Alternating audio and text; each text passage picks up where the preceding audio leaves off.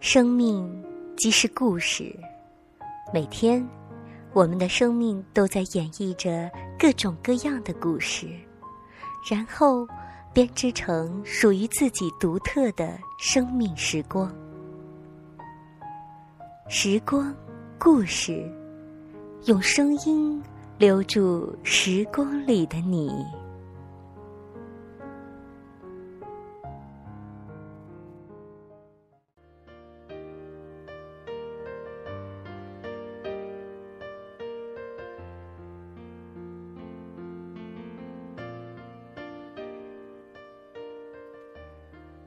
亲爱的朋友，你好！你现在收听到的是《时光故事》，我是秋霞。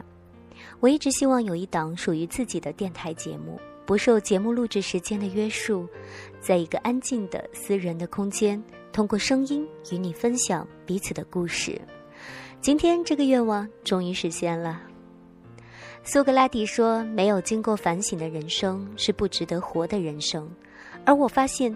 在生活当中，如果一个人能将他的快乐或者痛苦用故事梳理表达出来，那么生活中的乐与苦也都将被赋予新的意义。我们会越来越读懂自己，越来越理解别人。时光故事就是这样一档讲述生命故事的节目，这里没有绯闻，没有策划，没有编剧，只有真实的生命体验。如果你愿意在声音的世界里。与我们一起分享你的生命故事，记录自己的同时温暖别人。那么可以将你的故事发送至邮箱二六九幺二九幺零九七 at qq dot com 二六九幺二九幺零九七 at qq dot com。今天第一期要分享的是台湾叙事王子周之健的一篇文章，叫《换掉老掉牙的故事》。为什么要分享这样一篇文章呢？因为它能很好的表达我办《时光故事》这个节目的真正诉求。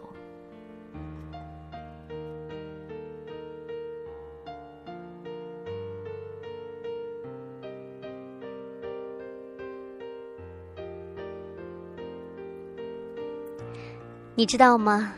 其实人每天都活在故事中的。不管你开心或者郁闷，所有喜怒哀乐的背后一定都有故事的，只是我们察而不觉而已。你看，这就是这篇文章的开头，是不是已经开始诉说我们办这样一档节目的一个诉求了呢？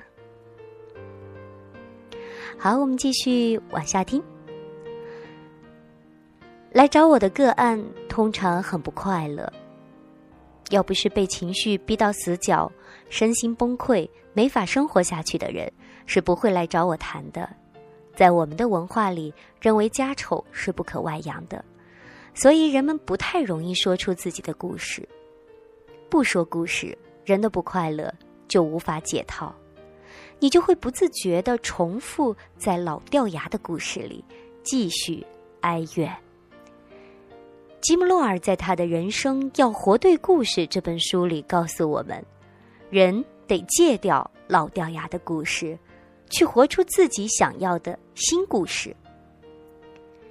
如吉姆·洛尔所言：“生命即是故事，故事即是生命。说故事其实是一个人真诚面对自己生命的时刻。自觉是治疗的开始。”这句话是心理治疗不变的真理。当我们勇敢面对自己不喜欢的老掉牙的故事时，才有可能去创造新的故事。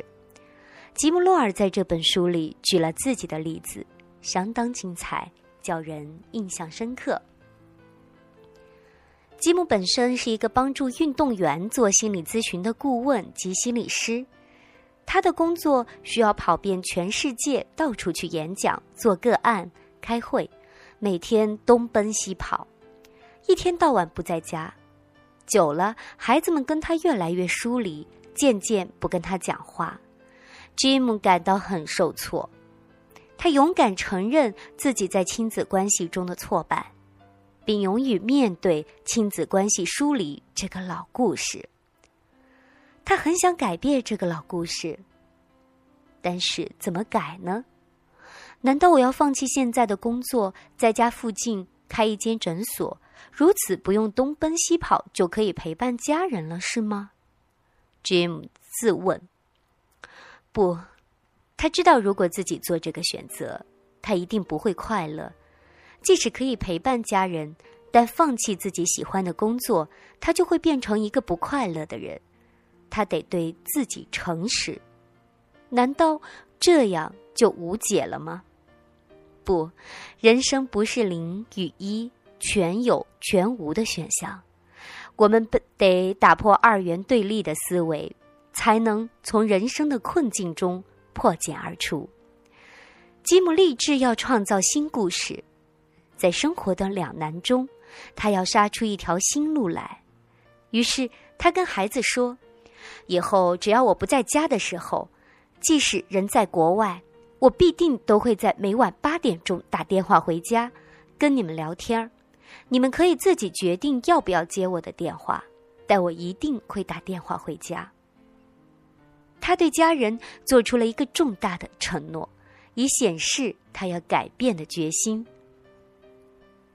从此以后，不管他出差到日本或欧洲，每到了晚上八点钟，即使在开会或应酬，他必定放下所有的事，找个安静的地方，开心的打电话回家，跟孩子说说话，即使只有十分钟也好。他说到做到，然后故事就改写了。吉姆的太太告诉他，后来只要他不在家，每到晚上八点钟，电话一响，孩子都知道是爸爸打电话回来的，然后两个孩子就争先恐后的想着要跟爸爸讲电话。吉姆说：“从此以后，即便他常不在家，但是他对两个孩子每天的生活却了如指掌。老大今天在学校踢足球得了冠军，很开心。”老二的好友搬家转学了，他很伤心。所有孩子生活的点点滴滴，他都了解，也都聆听。因此，他跟孩子的关系大大改善了，不再疏离冷漠。这真是一个好故事。人生不是非 A 即 B 的两难习题，打破框框，我们才能从生活的两难中杀出一条血路来。为自己创造新的人生，但是要做到这一点，人必须先诚实面对自己的老故事。说故事是诚实面对自己的一种生活态度。如果你也厌倦了自己一成不变、老掉牙的故事，那么邀请你来说说故事吧。说完老故事，你就可以甩掉它，然后重新去定做一个。你想要的新故事。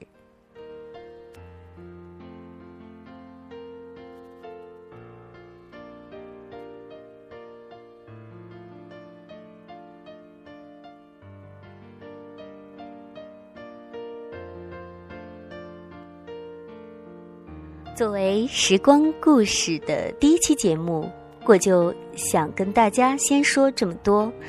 那么，如果你有好听的故事，或者说难过的故事、老故事、新故事，都不妨跟我们一起来分享，因为我们想要做的就是换掉那些老掉牙的故事。感谢你的聆听，我们下次再见。